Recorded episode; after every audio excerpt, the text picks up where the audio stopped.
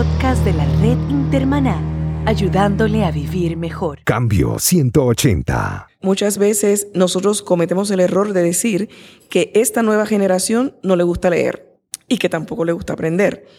Y no es cierto. Tenemos eh, estudios que dicen que los niños les gusta leer, leen libros electrónicos y también buscan mucho la diversión. Y sabemos que el Internet es una gran fuente para educar, para jugar, para entretener. Cambio 180. No permitamos en este tiempo, nuestro tiempo, el cortocircuito generacional que hubo con la generación de Josué. Murió Josué, su descendencia, y se levantó otra generación que no conoció al Señor. Cambio 180. ¿Cómo mantenerse relevante en un mundo diferente? Hola, ¿qué tal? Aquí Melvin Rivera Velázquez. Jugar, socializar con sus amigos. Así es que los niños aprenden. Los niños dedican más tiempo a jugar con las nuevas tecnologías que a interactuar con la Biblia. ¿Qué sucedería si el mensaje de la Biblia se presentara a través de entretenidos juegos online? ¿Cómo sería la calidad de este recurso si en la producción participaran algunos de los especialistas que desarrollaron Dora la Exploradora?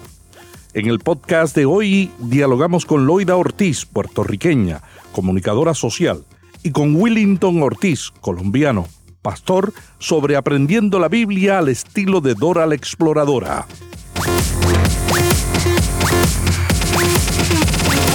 Esta edición de Cambio 180 es auspiciada por cristianos.com, un blog con recursos para vivir mejor. Cambio 180. En cambio 180 hoy tenemos a Loida Ortiz y Willington Ortiz de Islas Increíbles.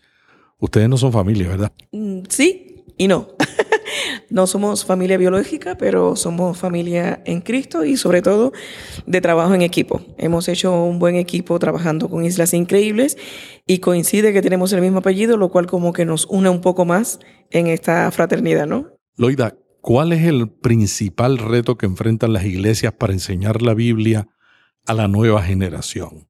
Encontramos que tenemos una nueva generación que aprende de manera diferente a lo que tú aprendiste, no yo.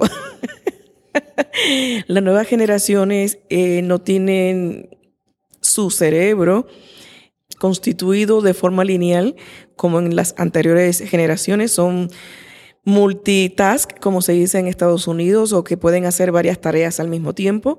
Vemos que lo que llamamos los nativos digitales nacen, la expresión más común es decir, es que nacen con un chip integrado. Y realmente es así. Son estas generaciones que fueron los primeros en que tocaron una pantalla y vieron que no pasaba nada y preguntaban por qué no pasaba nada.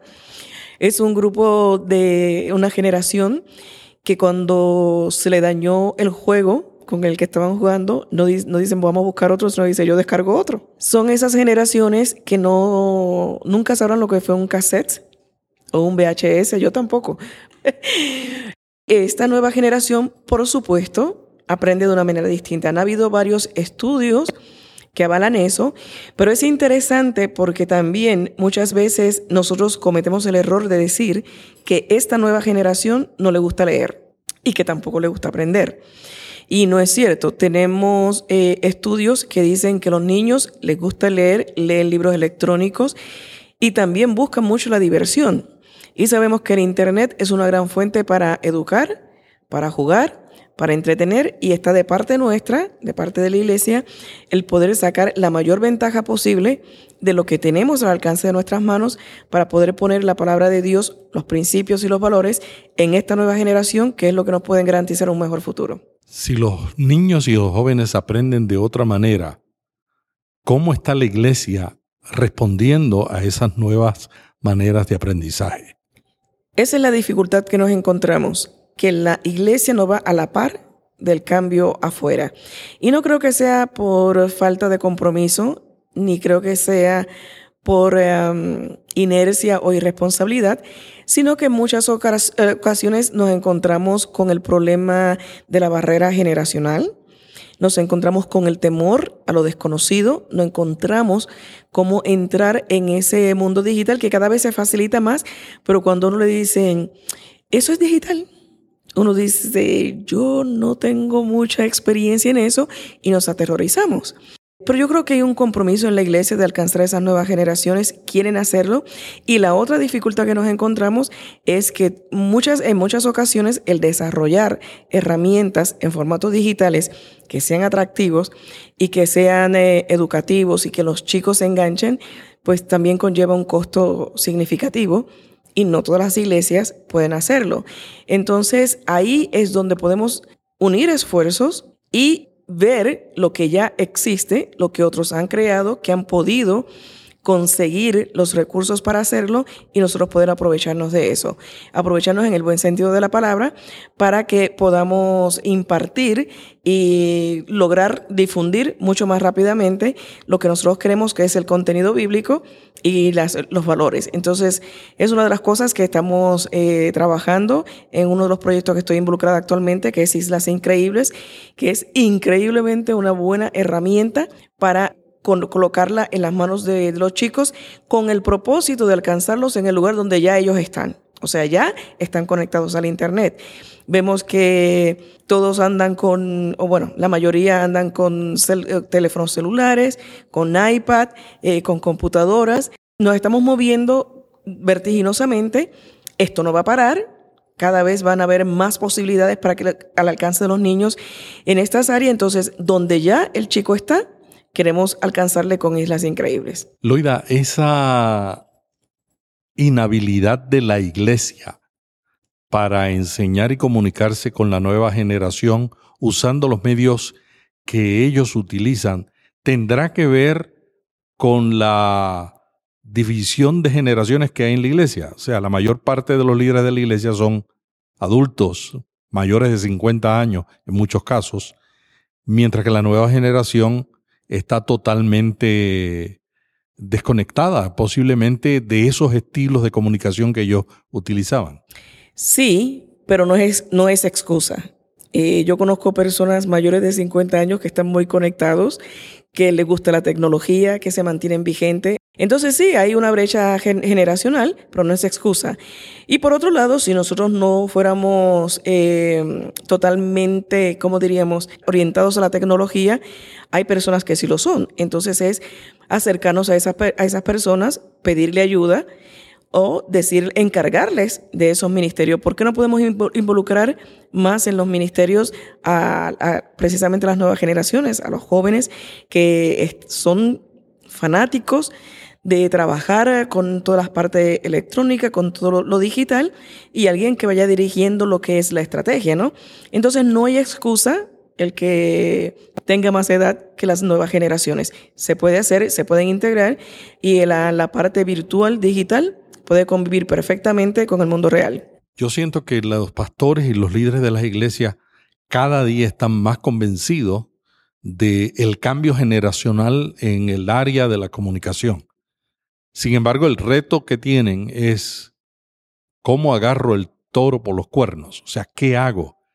¿Qué alternativas tengo yo para educar inteligentemente, digitalmente, con la palabra de Dios a los jóvenes de la iglesia?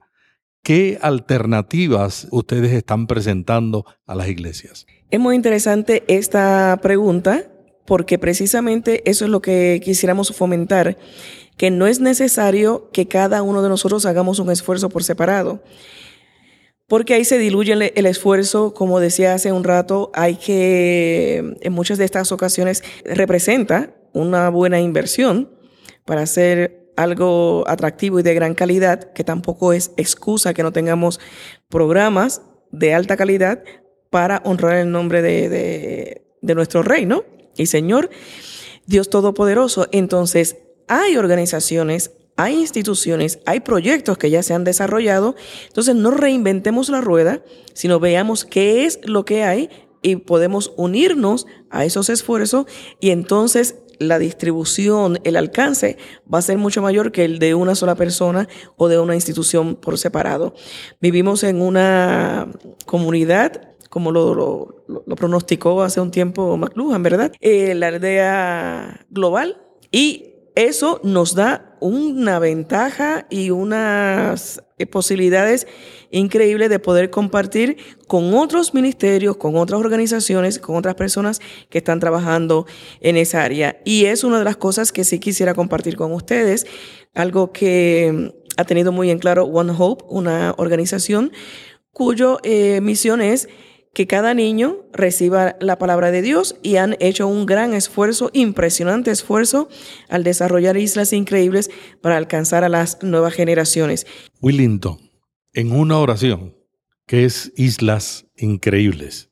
Bueno, Islas Increíbles es un software educativo, una herramienta digital que pretende extender el impacto que la iglesia tiene solamente una hora cada semana en su clase de escuela dominical. Entonces la idea es extender, llevar, sacar la iglesia, los principios, los valores de la palabra de esa hora de clase en la congregación y llevarla toda la semana en el lugar donde el niño se encuentre, en su casa, en el auto, en el parque, de una manera interactiva y que pueda recibir el impacto de la palabra en, su corazón y en su espíritu. Cuéntanos en detalle ¿Cómo es que funciona este programa para una iglesia que quiere implementarlo? Ok, pensando en, en la relevancia que hay que darle al cuidado de un niño, mirando la palabra del Señor, Juan el Bautista nace como todos nosotros siendo un niño,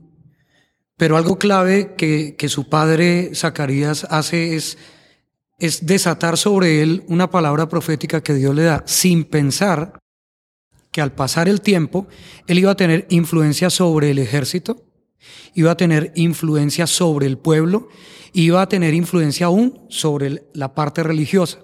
Y las Increíbles ha preparado una misión cada semana, donde el niño podrá vivir animadamente una historia bíblica, donde luego podrá ir a una trivia o a un cuestionario donde se le va a evaluar de una manera didáctica, eh, divertida, se le va a evaluar al niño lo que vio en esa historia bíblica. Además de eso, podrá memorizar un versículo bíblico y tener un desafío. La clave de todo esto es que el pastor, a través de su equipo de escuela dominical, podrá intencionalmente decidir qué clase bíblica, de acuerdo al tema, de acuerdo al personaje. También podrá intencionalmente decidir qué desafío colocarle al niño y que sus padres, porque algo que vemos es que eh, muchos padres creen que la iglesia es el lugar de transformación y que allá van a cambiar a su hijo. Y no es así. El Señor en Deuteronomio 6 dijo, papá, tú tienes que repetirle a tu hijo estas palabras. Cuando cenas, cuando te levantas, cuando vas por el camino, cuando te acuestas. O sea, a Dios le gusta que los padres cuenten cuentos a sus hijos en el buen sentido de la palabra pero que le cuenten el cuento de Dios, la historia de Dios. Entonces, intencionalmente a través de Islas Increíbles, usted, pastor, va a tener al papá involucrado en el discipulado de su niño, pero de una manera interactiva, una manera divertida. El padre no, va, no se va a agotar en recursos porque la plataforma tiene todos los recursos para poder alcanzar al niño. Y algo clave, el contenido es el mismo. Es el mismo contenido que tuvo Moisés, el mismo contenido que, que, estuvo en la época de Jesús. Quizás la forma es distinta, a través de un aparato electrónico, pero nunca se ha desplazado la palabra de Dios. El contenido va a ser el mismo y van a tener la capacidad de, de ellos mismos seleccionar diferentes versiones de la palabra de Dios. Además de eso, a esta misión, el niño va a tener la posibilidad de aprender a donar. Se le enseña dentro de la isla a administrar el dinero a saber para qué es el dinero, donde él tiene que invertir, a veces tiene que gastar, pero para hacer una inversión en él mismo. Y, otra cosa interesante de la isla es que el niño va a armar sus oraciones en esta misión, va a armar oraciones por su familia, por sus amigos, por protección, por dirección y va a aprender los cinco pasos claves del Padre Nuestro. Cuando Willington menciona que es eh, que se le enseña al niño a invertir, estamos hablando de monedas virtuales. Son los puntos que va ganando según va pasando de un nivel a otro en este juego interactivo bíblico que tenemos disponible. Entonces, según va contestando correctamente las, las preguntas, por ejemplo, en lo que él mencionaba del cuestionario, la trivia, después que escucha la, la historia bíblica, el niño tiene hasta tres oportunidades de fallar en la respuesta. Si ya falló tres veces, tiene que regresar a la historia, volverla a leer o escucharla o ambas cosas al mismo tiempo porque puede el niño que ya sabe leer puede leerla en, la pantalla, pero al mismo tiempo está el audio. Y luego regresar nuevamente al cuestionario. Y para aquellos que piensen que pueden engañar el sistema, no, no, no, no. Porque eh, cuando regresa al cuestionario, las respuestas ya están en otro orden, así que no se lo van a poder memorizar para después tratar de contestarla bien. Cada vez que entra, se cambia el orden de, las respuestas.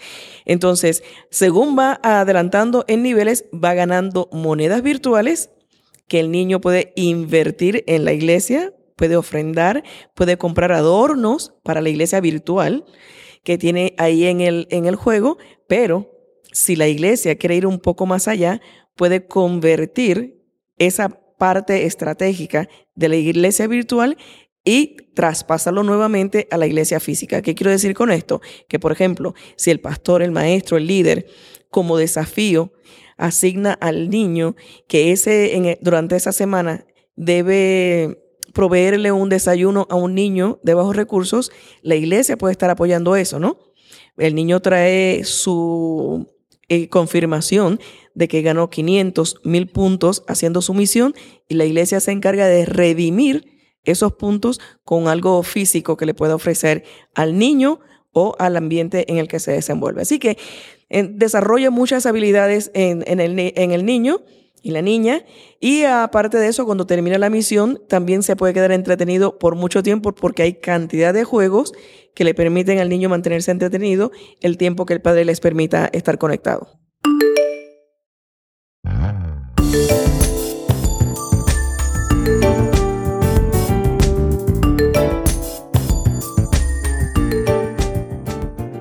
Willington, Islas Increíbles, según lo que tú estás explicando, Iloida, es un juego online para extender el conocimiento de la Biblia de la escuela dominical a cada día de la semana desde la casa y donde solamente necesitan una computadora y una conexión de Internet. ¿Qué ha hecho One Hope con Islas Increíbles para que el contenido sea suficiente y los niños no se aburran? Ok, además de haber hecho una inversión eh, bien considerable en desarrollo, en animación, lo que ha pretendido One Hope es todo el tiempo tener conectado al niño con la palabra y con el Dios de la palabra. Hay desarrollo de animación, hay historias eh, bíblicas en una de las islas que es la isla Esperanza, donde el niño a hoy día puede disfrutar las 52 historias animadas que ya tenemos. Ellos, además de eso, pueden eh, memorizar los versículos y reforzar aún matemáticas, ciencias, español, aún el inglés básico, aprender palabras en inglés, las letras, el abecedario. Entonces, la inversión que se ha hecho en dinero es muy fuerte y la actualización que va a tener el juego cada año va a seguir permaneciendo. Estamos hablando de miles de dólares, de cientos de miles o de millones. De millones de dólares. Estoy totalmente de acuerdo porque una de las razones por que los ministerios no entran a producir juegos es porque es la categoría digital más costosa. Y el juego tiene que competir con los juegos que los muchachos están viendo online. O sea, no puede ser un juego de, de baja calidad. Y producir juegos de alta calidad es un costo extraordinario que One Hope ha estado invirtiendo con sus contribuyentes para desarrollar este proyecto. ¿Cuál es la meta? ¿Recuperar la inversión o servir a la iglesia? Jamás recuperar la inversión. No es el corazón, no es la visión de nuestro, de nuestro fundador.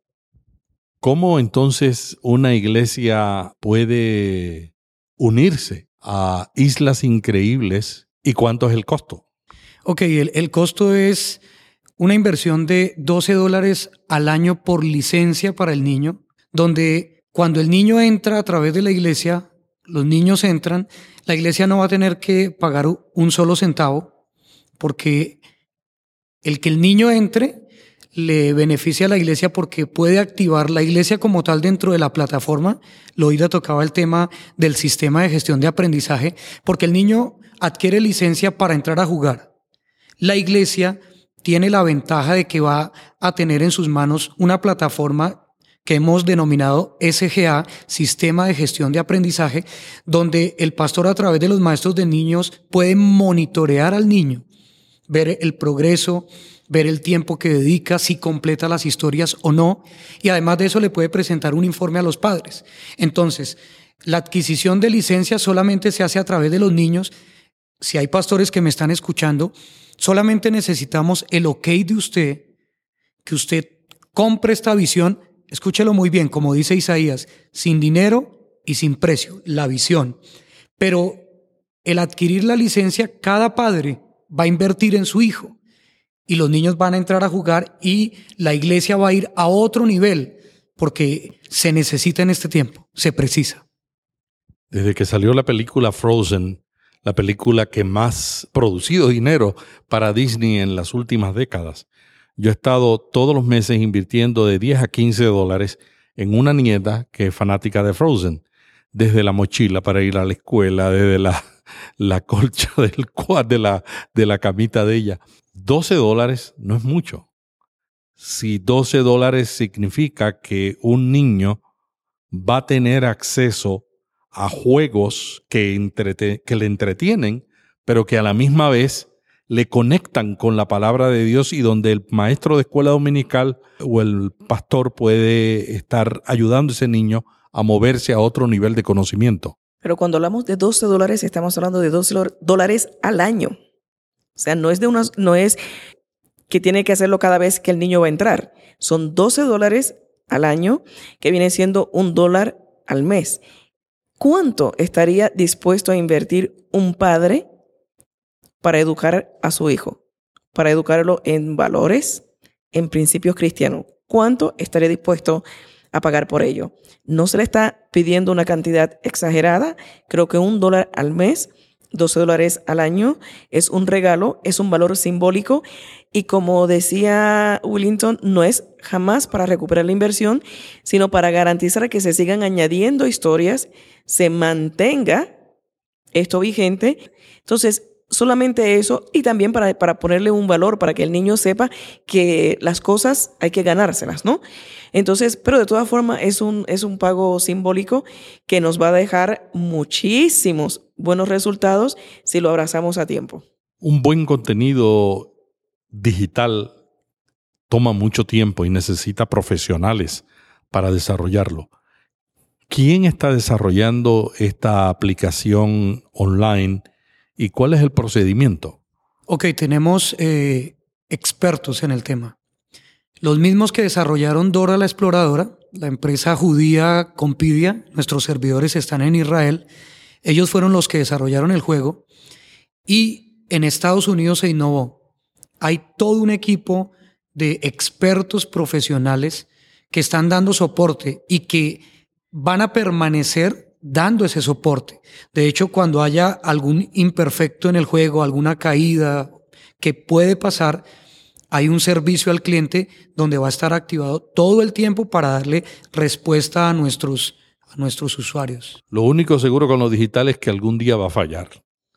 es decir, que ustedes tienen un plan para cuando la tecnología falle. De hecho que sí, y además de eso tenemos también herramienta para aquellos niños que no tienen una conexión a Internet, también se pensó en ellos, no solo a los que pueden estar conectados, sino que tenemos varias estrategias para que podamos permear con la palabra de Dios el corazón de cada niño. ¿Cómo lo hacen? Ok, a, a través de nuestro portal tenemos varios PDFs de las historias bíblicas, de la misión que el niño va a realizar cada semana, donde las pueden imprimir y el niño puede llevar la historia impresa y la puede vivir en casa intencionalmente con la ayuda de papá. Si yo fuera maestro de escuela dominical o estuviera a cargo de la educación cristiana de los niños en mi iglesia, lo primero que yo preguntaría es, ¿cómo yo relaciono eso con el material de escuela dominical que estoy usando, que está en una línea y el programa Islas Increíbles que va a continuar esa educación cristiana en la casa está en otra línea. ¿Qué ustedes le responderían a un maestro de escuela dominical que hace esa pregunta? Como hemos dicho, Islas Increíbles es un complemento al método de enseñanza que tiene la iglesia. Pero si la iglesia no tiene ningún método de enseñanza en este momento usándolo, puede usar Islas Increíbles para dar la enseñanza bíblica. Ahora, ¿cómo lo enlazamos con ese método que la iglesia ya tiene o con lo que algunas iglesias anticipadamente tienen para todo el año? Y por decir, este mes el, el enfoque va a ser en obediencia. Entra al sistema de gestión de aprendizaje que provee el sistema entre el líder, el maestro o el pastor, quien sea que esté encargado del grupo de niños, y hace una búsqueda dentro del sistema por la palabra obediencia. Y le van a salir la lista de eh, historias bíblicas que están dentro del sistema y que tocan el tema de, la obediencia. Entonces selecciona la que mejor le parezca que se acerca al enfoque que le quiere dar a la lección.